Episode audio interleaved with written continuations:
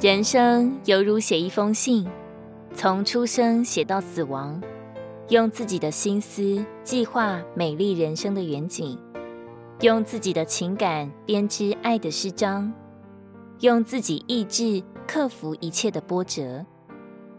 随着时间的流逝，这封信越写越长，内容也越写越不同。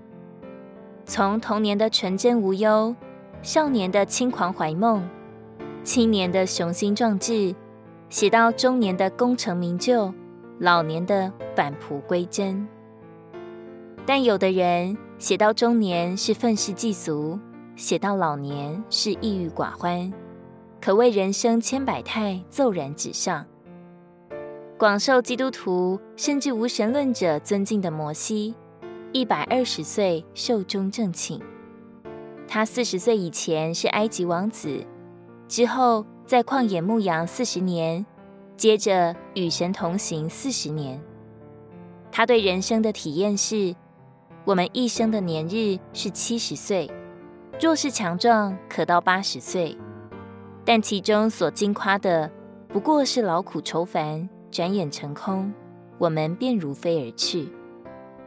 再听听历史上论富贵、论智慧无人及他的智慧之王所罗门的话：虚空的虚空，虚空的虚空，凡事都是虚空。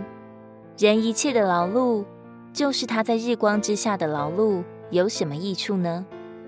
一代过去，一代又来，地却永远存立。日头升起，日头落下，即归升起之处。风往南刮，又向北转，不住地旋转，而且返回转行原道。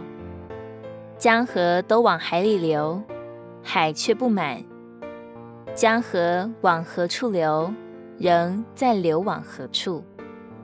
万事令人厌烦，人不能说尽。眼看看不饱。耳听听不足，已有的事后必再有，已做的事后必再做。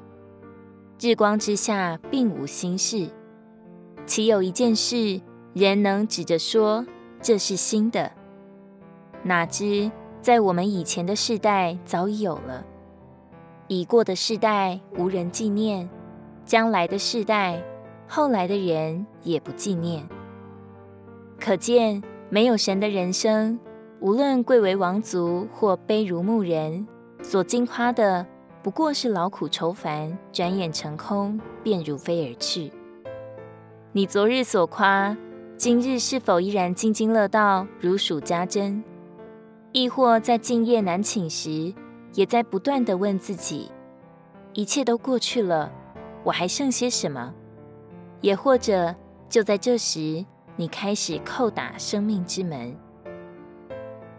传道书十一章十节，所以你当从心中除掉愁烦，从肉体克除邪恶，因为幼年之时和人生的初期都是虚空的。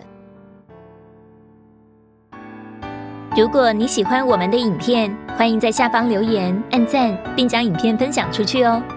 天天取用活水库。让你生活不虚度，我们下次见。